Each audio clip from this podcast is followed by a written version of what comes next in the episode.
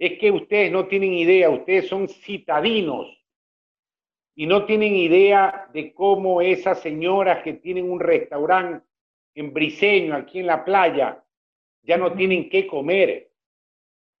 Ustedes no tienen idea. Puta, cómo la gente viene a llorar aquí con hambre. Es brutal.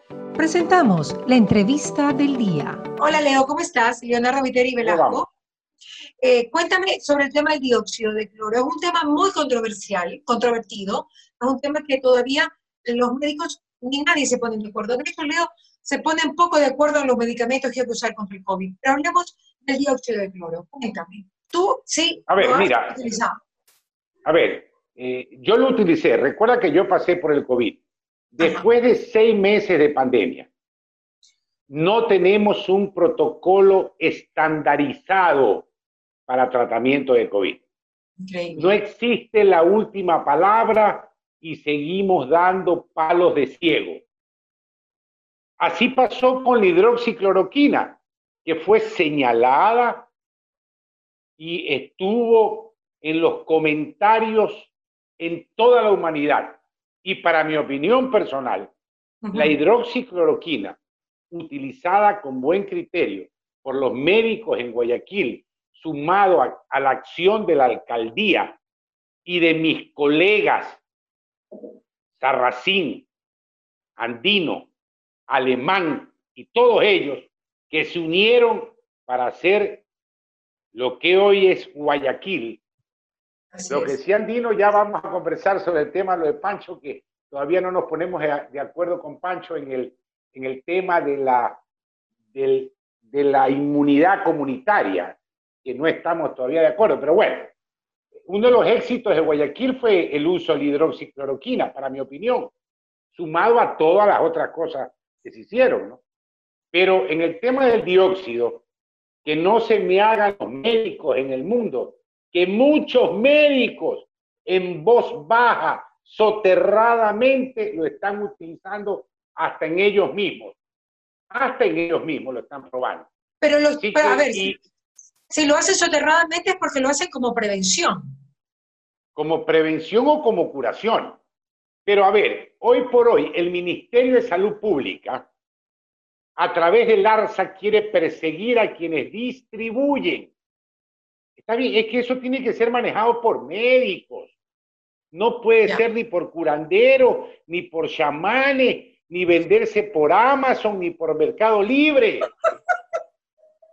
si lo van a hacer, si, lo van a hacer, tienen que hacerlo con criterio y con vigilancia médica. Pero hay farmacias que lo venden, ¿ah? Hay farmacias que lo ah, venden. ah, a ver, ¿y por qué? ¿Y por qué ahí no va el Ministerio de Salud Pública? Es que aquí hay un tema de fondo. A ver, ¿cuál es, es que no leen la Constitución. Los propios del Ministerio no leen la Constitución. ¿Qué dice la Constitución en su artículo 32. ¿Qué dice la Constitución? No sé, tú sabes. Artículo 362 o el 364. ¿Qué dice? El derecho a la salud. Y en la parte pertinente, al, al, igual que el 44, dicen que se promoverá la medicina alternativa. Ojo, es constitucional. Yo voté en contra de esa constitución y no me arrepiento.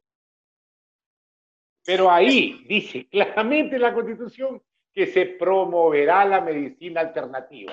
Entonces, no tienen ningún argumento. Sumado a esto, el propio ministerio, con fecha de agosto del 2012, promovió un acuerdo ministerial, muy mal hecho, por cierto, el cual regula la utilización de medicina alternativa. Estamos hasta regulados. Y por último, hay un gran paraguas internacional en una reunión, un concilio médico en el año 1964 en Helsinki, que autoriza a los médicos éticos, médicos éticos, a utilizar medicina alternativa en pos de la salud y la vida de los seres humanos. Punto. Leo, ¿de qué forma? Ok, ¿de qué forma tú crees que hay que utilizar el, dióxido de cloro en prevención? ¿De qué forma lo utilizas tú? Yo no creo en la prevención con dióxido de cloro. ¿No crees? Y te voy a explicar por qué. Porque tendríamos que estar tomando dióxido de cloro en los próximos dos años hasta que nos llegue la vacuna. Y ya vamos a llegar al tema de la vacuna. Y entonces, ya, y eso sí sería un deterioro para algún órgano del cuerpo, ¿no? Sobre todo para el hígado. Sí, no hay, no hay estudios con rigor científico sobre el uso del dióxido de cloro. Pero es que en eso se basan los doctores para estar molestos con el tema del dióxido de cloro, que todo es totalmente empírico, pues Leo, te estás contradiciendo. Ah, pues entonces, ciérrame, ciérrame la venta de magnesio en la, en la farmacia, pues. No venden magnesio como, como Coca-Cola y la gente y publicitan magnesio. ¿Y de a dónde acá, pues? Si tú quieres magnesio, ándate a un laboratorio y haz estudios serológicos de tu magnesio. Ah, si estás baja de magnesio, toma magnesio, pero no a ciegas que el magnesio. Perdóname, pues entonces, yo no estoy, yo lo único que sí digo, que no seamos soterrados a muchos médicos que están utilizando dióxido en voz baja para tratamiento. Así me pasó con la hidroxicloroquina. Ustedes acordarán que yo en febrero hablé de la hidroxicloroquina y me empezaron a hacer pedazos. Y después lo vi todos tomándose 200, 400 y 800 miligramos semanales. ¿Y la hidroxicloroquina en febrero, de dónde sacaste tú esa información? ¿Italia? Porque la OMS... escúchame. No, no, no, no, no, no. Es que acuérdense ustedes que el SARS-CoV-1, el que apareció en el 2002 en China, es primo hermano de este. Ya. Son el 70% parecidos. Ya, claro, Entonces, ya en el 2002, ya estudiaron la ivermectina, la nitoxoxanida y la ah, hidroxicloroquina ah, en el SARS-CoV de aquella época. Okay. Entonces ya había antecedentes del tema. Y te cuento como una, como una novedad. Yo estaba aquí en, en la época de enero, en enero, y llegó, voy a dar hasta nombres, llegó la casa comercial que distribuye Colufase, que es la nitoxoxanida. Entonces me dijo la visitadora, vea, aquí hay un estudio hecho para el SARS-CoV y yo ni bola, pues ni, todavía ni sabía lo que era el SARS-CoV, pero ya se hablaba a nivel mundial. Ya había estudios de la nitoxoxanida en el SARS-CoV 2002, así como en el MERS. Recordemos que la humanidad en los últimos años ha estado de susto en susto. ¿Cuál fue el primer susto que yo me acuerdo hace 20 años? El Y2K, que iba a haber un caos informático. Ya, el 2000. El paso de milenio. El 2000, claro, exacto. No pasó nada, no pasó nada. Después que las profecías mayas, después que viene el H1N1, después que la gripe porcina, después que el MERS, después que el, el SARS-CoV. Entonces, cuando en enero nos empiezan a hablar de esta pandemia china, la vimos muy lejana. Muy, muy lejana. Y nosotros pensamos esto se queda en Oriente y no nos llega. Así que a todos nos cogió de sorpresa. Nunca nos imaginamos que un 21 de enero, ojo, porque ese fue el primer caso de un chino que llega a Quito este chino había pasado por España, ahí se contagia, llega, lo ingresan grave al Eugenio Espejo de Quito y el diagnóstico era hepatitis, no sabíamos qué era. Y ese, para mi opinión, fue el primer caso COVID que hubo en el Ecuador, no el del 14 de febrero. Claro, pero, pero se va el chino y no pasa nada. O sea, no dicen que es COVID y como no había tenido mucha relación con gente, entonces realmente no hubo el contagio en ese momento, lo que no pasó con la señora que de España, que se fue a recorrer todas las playas de Guayaquil, perdón, del Guayas y de, no, no del Guayas, no, de Santa Elena, de Maraví, y que estuvo de fiesta en fiesta. O sea, fueron comportamientos sociales diferentes. Sí, sí, correcto. Entonces, hoy, hoy, ¿a qué se enfrenta el mundo? Que ese es el tema de conversación hoy día. ¿A qué se enfrenta el mundo? A la guerra de las vacunas. La guerra de las vacunas. Leo, esto es más o menos como la conquista de la luna, ¿no? O sea, Exactamente. ¿quién la conquista primero? La, el que descubra la vacuna con eficacia, que sea eficaz la vacuna, va a trascender tanto en la humanidad como Neil Armstrong. Así es. como el primer hombre que... Así de sencillo. Sí, de acuerdo. En esta guerra de vacunas, lo más importante es considerar a esta vacuna como un bien público mundial, que no caiga en las manos depredadoras de las farmacéuticas. Porque aquí hay dos temas fundamentales y se convierte en un bien público mundial. Primero, cómo va a ser la distribución de esta vacuna, si será equitativa o no, y la propiedad intelectual de dicha vacuna. Se supone que hay 130 países y farmacéuticas que están estudiando la vacuna, incluyendo al Ecuador. ¿ah? Eso tú sí sabías, ¿no? Que la Escuela Superior Politécnica del Litoral Está también detrás de la vacuna. No sabía. Aquí en el Ecuador. No sabía. ah, bueno, para que vaya sabiendo que... Ya. La Escuela Superior Politécnica del Ecuador está detrás de la vacuna. Ya. Así como le están 130 países y farmacéuticas. Bueno, claro, en, esta, carrera pueden competir muchísimos, pero ¿quiénes son los que están en el top 5? ¿Quiénes son los que están en el top 5? ¿Qué opinas del top 5 de las vacunas? A ver, vamos al top 5. Hay tres países que están detrás de las vacunas. Países, como países, como países. Pero los tres son países que no respetan nada. Me refiero a Rusia, a China y a Cuba. Ellos no respetan nada. Ellos están tomando atajos que técnicamente y científicamente es imperdonable. Tú, tú, lo dices porque la vacuna que es la Sputnik 5, que es la vacuna que acaba de lanzar eh, Putin, supuestamente no ha pasado por la tercera etapa. ¿Te refieres a eso? Está tomando atajos y estamos hablando de que son países totalitarios donde no todo está a la vista. Entonces, yo no me dejo poner ni una vacuna rusa, ni una vacuna china, ni una vacuna cubana. Eso sí que no.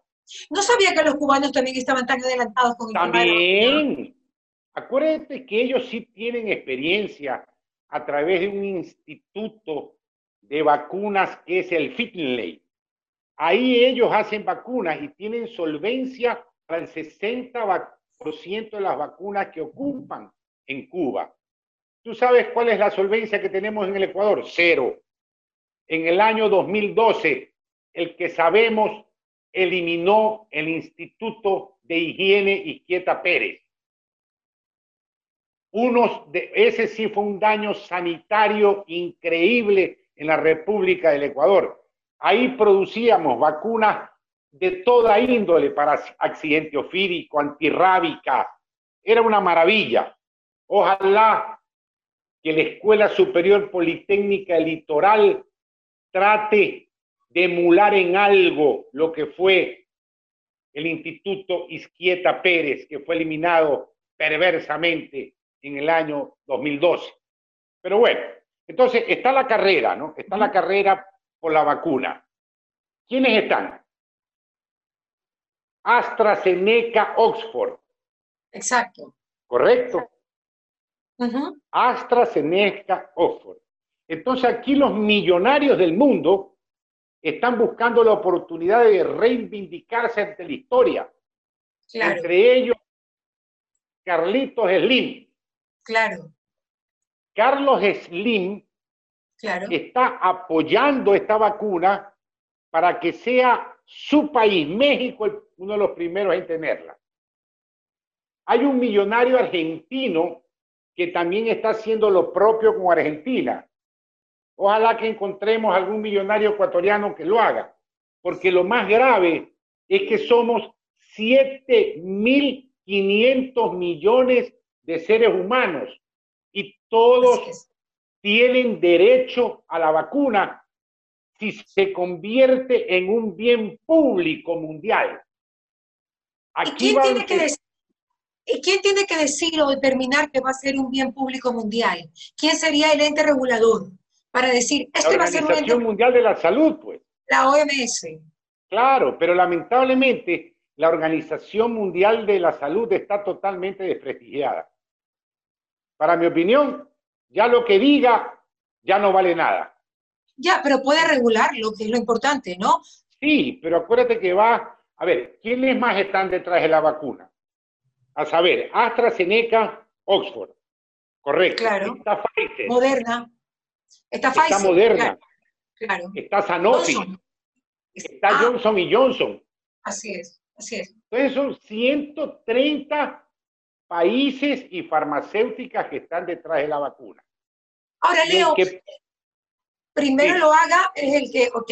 Ahora te pregunto, ¿tanto hemos, tanto hemos bregado por el tema de la vacuna contra el, contra el VIH y todavía no se le encuentra? Se han encontrado medicamentos para atenuarlo y para que la gente viva durante toda la vida sin problemas, pero ¿tú crees que realmente ¿Qué, esperanza podemos tener para tener una vacuna en un año o en seis meses? Cuando se ha bregado tanto la vacuna contra el cáncer, contra el VIH y otro tipo de vacunas, que es lo que más sale en redes sociales. El, el, tema es que como nunca en la historia ha habido aporte de billete para esta vacuna y un interés de trascendencia mundial. Y te pongo un ejemplo. ¿Cómo no va a estar interesado el presidente de Estados Unidos en que él tenga la vacuna para su país? Pues si tiene elecciones en noviembre. Claro. ¿Cómo no, va creo a estar que le alcance en tiempo, no creo que le alcance en tiempo. ¿Cómo no va a estar interesado el gobierno chino en sacar ellos la vacuna después de haber cometido crímenes de lesa humanidad? Los chinos, el gobierno chino. Te repito, crímenes de lesa humanidad. Entonces, ¿cómo no? Ellos quieren reivindicarse contra la humanidad. Y hablando de los chinos, del gobierno chino, ¿no te parece sospechoso que ayer la OMS dice que el virus no se transmite por los alimentos? Ya se están peleando el gobierno chino con la OMS te voy a decir por qué. Ayer la China, hace 15 días, empezó a fregar a Latinoamérica, hace un mes. Primero, el camarón ecuatoriano, que habían encontrado en las cajas de camarón ecuatoriano COVID. ¿Y por qué no las encontraron en los murciélagos de los mercados de ellos? Que son muy avispados. Después, en el salmón chileno, Ah, también el salmón, esa no me la sabía. También. en las alitas. En los productos cárnicos brasileros. Sí, exacto, las alitas de pollo. Sí. Entonces, eh, eh, a ver, qué chantaje. ¿Por qué no se fueron a los mercados de ellos para ver si sus murciélagos y pangolines no tenían el virus? ¿Por qué la Organización Mundial de la Salud ahora sale con otra hipótesis diciendo que el virus no nace en la ciudad de Wuhan. Eso, esa no me la sabía. ¿Y ahora qué dice la OMS? ¿Esto fue de ayer o de anteayer? anteayer, que el virus no nace en la ciudad de Wuhan. Yo no soy conspiranoico, ¿ah? yo no soy conspiranoico, no soy conspiranoico. O sea, tú no crees que, haya sido un virus creado. ¿A eso te refieres? No, no, no, no, no. Eso, esa, esa, esas son ideas conspiranoicas. Que yo ya estoy grandecito para creer, pues ya pasé la época de Batman, Robin, Tarzán, Superman y Sanok. Tanto Entonces, esas son ideas conspiranoicas. Ajá. Pero, ¿fue silvestre o no fue silvestre? Bueno, en teoría sí. En teoría sí, porque si viene del pangolín y ah. se viene, porque ellos comen todo lo que se mueve y tú sabes que viene por ahí el tema. Y comen animales silvestres todos. A ver, Sí, pero que me lo demuestren. Aquí en ¿Y el cuál es tu teoría? Porque ahorita me da de la nada, que no se hizo en laboratorio ni tampoco silvestre. Entonces, ¿qué? Yo, yo lo único que he pedido siempre, lo que yo he pedido siempre, es que a través de Naciones Unidas se forme una comisión internacional científica, no tipo Nuremberg después de la Segunda Guerra Mundial, que fue política. No, aquí es una comisión científica que estudie la génesis del virus y la responsabilidad de la Organización Mundial y del gobierno chino en esta pandemia. La Organización Mundial de la Salud, ¿por qué? Porque al inicio de la pandemia, ellos nos dijeron, no utilices corticoides. Nos dijeron, no utilices antiinflamatorios. Y a la postre, es los corticoides y los antiinflamatorios los que salvan la vida. ¿Quién responde por las vidas cuando en Guayaquil dudábamos en usar cortisona y lo hicimos al tanteo. ¿Quién dudaba cuando en el norte de Italia moría la gente y temían usar cortisona? Cuando en la comunidad de Brasil, de, de Madrid, perdón, se negaban a usar corticoides por orden de la OPS. Yo creo, Leo, que aquí los, los, grandes héroes fueron los italianos, que hicieron a todos, le hicieron sus autopsias y nos pudieron dar una guía de qué hacer y qué no hacer, y realmente se lavaron las manos con lo que decía la OMS, y es lo que le ha pasado a Bérgamo y lo que le ha pasado a Guayaquil, que realmente hemos tenido una disminución de casos considerable, ¿no? Que no le ha pasado a España y no sé por qué. No sé cuál es el caso de España, porque España y Alemania están reproduciendo, Italia a ver, aquí vamos, vamos a comentar el tema. A ver, un tema que yo siempre, este es un bonito tema también a discutir, ¿ah? ¿Qué porcentaje de la población mundial está, está contagiada? Son cero, es decir, tenemos, eh, como yo, que tengo inmunoglobulina G. ¿Qué porcentaje de la población mundial? Un último estudio de anoche. Apenas el 3%. Claro, así es. Entonces, no podemos hablar de inmunidad de rebaño, que era lo que soterradamente también querían ciertos gobiernos que exista una inmunidad de rebaño. Pero la inmunidad de rebaño, Leo, cobra muchos vidas. Y eso es una realidad. Sí, el costo es altísimo. El costo es altísimo. El costo, es altísimo. Yo creo que a eso no podemos nosotros apuntar.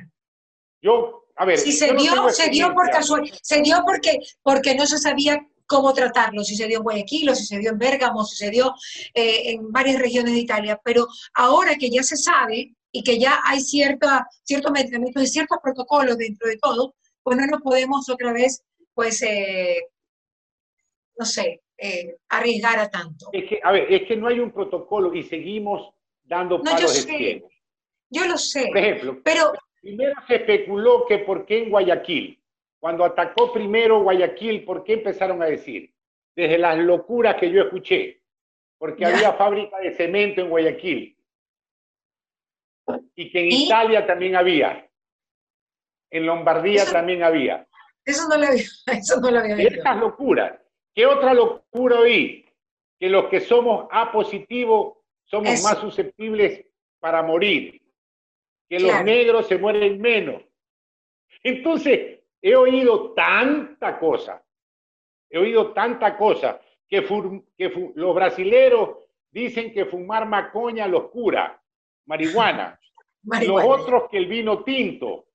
Entonces, se han inventado tanta cosa que realmente este virus ha superado a la ciencia. Ese es el colofón de esta conversación. Claro, pero, pero Leo, hay una cosa que a mí sí me dolió el otro día hablando con un entrevistado, y es que me dijo, aquí hubo negligencia médica. Y no creo que pueda, o sea, no podemos llamar negligencia médica a un no saber de los doctores en ese momento. Y también que muchos doctores murieron. él se refería a quién? Yo sí puedo decir que hubo, a ver, es que la negligencia a la OMS. En general, a los doctores. ¿Por qué? Porque como no, sabían cómo tratarlo, como no sabían cómo tratarlo, entonces en el camino se murió mucha gente porque no sabían cómo tratarlo. Totalmente de acuerdo. yo no sé si eso se llamaría negligencia médica. A ver, a ver, es una negligencia médica. Acuérdate que la negligencia médica no tiene mala intención per se. Me explico, son errores en el ejercicio de la profesión. Explico. La negligencia médica desde el punto de vista jurídico tiene muchísimas aristas. Pero cuando hay ensañamiento es otra cosa. Ningún médico trata a un paciente para matarlo. Ojo, eso es otra cosa. Pero lo que sí ha pasado es iatrogenia, que es otra cosa. La iatrogenia es otra cosa. Eso sí es otra ¿Qué es la iatrogenia? El no saber cómo actuar. Ya, no, no, no, no. Este, la iatrogenia es cuando tú, eh, eh, cuando el medicamento que tú de buena fe, para ser coloquial, le das a un paciente, le hace daño. Ok. ¿Me explico? Ok. Ok. y eso fue lo que pasó. Ok. No, no sabemos. Es que no hay estudios todavía fundamentados. ¿Cuál es tu protocolo ahora para tratar casos de COVID y cómo está Meraví con el COVID? Yo no tengo experiencia en fases agudas de COVID. Yo tengo un equipo médico que va a las casas a trabajar y que tienen como premisa fundamental que cuando la saturación de oxígeno baja de 92, cambia totalmente el protocolo y se coordina con el MSP y se coordina con el Ministerio de Salud Pública. Cada día más estoy convencido que el tratamiento es sintomatológico. No tengo experiencia en fases complicadas de COVID, como la tiene... ¿a qué, te, refieres, con sintomatológico? Depende de lo que se va sintiendo, le vas dando. Sí, no hay vuelta que darle. Sí, exactamente. Haciendo exámenes. Por ejemplo, eh, andino, alemán, campolónico, eh, la gente que trabaja en el, en el Luis Bernaza, los McDermott, todos ellos tienen una gran experiencia en casos complicados de COVID. Nosotros acá vemos casos de leves a moderados. ¿Por qué nos ha complicado tanto Manaví para llegar a una tercera etapa? Porque los pacientes complicados los derivamos a Puerto Viejo. Pues. Ya, ya, ok. Pero sí hay, sí se complican, ¿no? Obvio, y este fin de semana todos los fines de semana en los reportes que pasan los días lunes semanales del hospital de especialidades, mueren grandes cantidades de personas, amigos, médicos. Acaba de morir dos, dos colegas médicos de Chone. Todavía. El fin de semana pasado. Aún. ¿Por qué puede haberse... Dos colegas médicos de Chone, sí. Pero por, pero ¿por qué? Teniendo todos los conocimientos, o sea, los más importantes, ¿qué pasó? Me imagino que habían otro tipo de enfermedades para que ellos se hayan complicado tanto. Sigue siendo un misterio, ¿ah? Sigue siendo un misterio. Una ruleta rusa. Sigue siendo un misterio que la, que la carga viral, que eh, el otro día ah, eh, uno de mis amigos médicos de Guayaquil, yo le decía, oye, ¿por qué Charlie Coral, un compañero nuestro, médico de la católica, graduado con nosotros, que vive en Estados Unidos, está entubado en Estados Unidos. Se está muriendo, Charlie. ¿Y por qué yo no? Que tuve el mismo COVID. ¿Y que eres gordo? No, ningún gordo. Es la pantalla que aumenta. Ok. Oye, entonces, en estas circunstancias, ¿por qué el doctor Roboski murió y yo no? ¿Qué fue? ¿La carga viral? Alguien me dijo que es porque yo me vacunaba anualmente contra la influenza. Mira esa hipótesis. Otro me dijo porque yo tenía inmunoglobulinas de otros coronavirus que había tenido en mi vida. Y lo que yo digo era que yo en esa época me estaba preparando para sufrir el COVID y estaba con todos los juguetes tomando. ¿Qué son todos, los, juguetes? ¿Cuáles son todos los juguetes? Yo estaba con hidroxicloroquina, con ivermectina, todo, con todo. Y al primer síntoma me ataqué. Al primer síntoma. Y te, atacaste, con una buena dosis. Una buena dosis y yo usé corticoides. Ok. Y en esa, pero, ¿Y en esa época ya se podía usar corticoides? O sea, ya se habían dado los estudios Había dudas, había dudas, había dudas. Había dudas. Ya lo estaban usando algunos amigos en Guayaquil. Ya lo estaban... Con en la época, Sí, sí, sí, ya la papa... Yo me enfermé al mismo tiempo de un distinguido amigo guayaquileño, la papa Zambrano, pediatra, inmunólogo, imagínate tú, que estuvo en terapia, entubado los mismos días caí yo. Él estuvo entubado, yo no. ¿Qué pasó? Él ve niños, él ve niños, él es médico alergólogo. Pero con, pero con todos eh, estos cuestionamientos, ¿tú crees que la vacuna realmente sea eficaz? Caramba, mira, yo dejo algunas dudas, ¿no? Es que tiene que ser eficiente y eficaz, que no es lo mismo, por cierto. Y al hablar de eficiencia es que tenga la distribución equitativa en toda la humanidad, en los 7.500 millones de terrícolas. Y eficaz que genere la suficiente cantidad de anticuerpos para defendernos de esta peste china. Pero ya, tengo muchas dudas. ya, para finalizar, ya para finalizar, Leo. Tengo dudas porque Escúchame, tengo dudas porque... ¿Por una ruleta rusa? Patarroyo tiene 30 años y no descubre la de la malaria. Por eso. Son 40 y no aparece la del SIDA. Por eso te digo. Yo tengo una enorme fe de que exista la vacuna porque ya no podemos vivir así.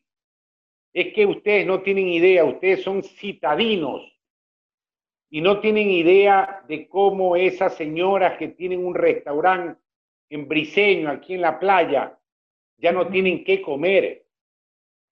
Ustedes no tienen idea. Puta, cómo la gente viene a llorar aquí con hambre. Es brutal. Terrible, terrible. Si tú tuvieras que apostar por una vacuna, Leo, ¿por cuál apostarías? Como dices, si tú tuvieras que apostar por alguna vacuna, ¿por cuál apostarías? AstraZeneca Oxford. Yo soy pro yankee y no tengo vergüenza de decirlo. Allá los que tienen vergüenza de decir que son de derecha, de decir que son pro yankee, no tengan vergüenza, tengan vergüenza de robar, de eso tengan vergüenza. Con esto me quedo, Leo. Muchísimas gracias, gracias por estar con nosotros. Esperamos vernos eh, próximamente eh, por Zoom, porque todavía no me reciben en Bahía. gracias, Leo. Un abrazo, cuídate.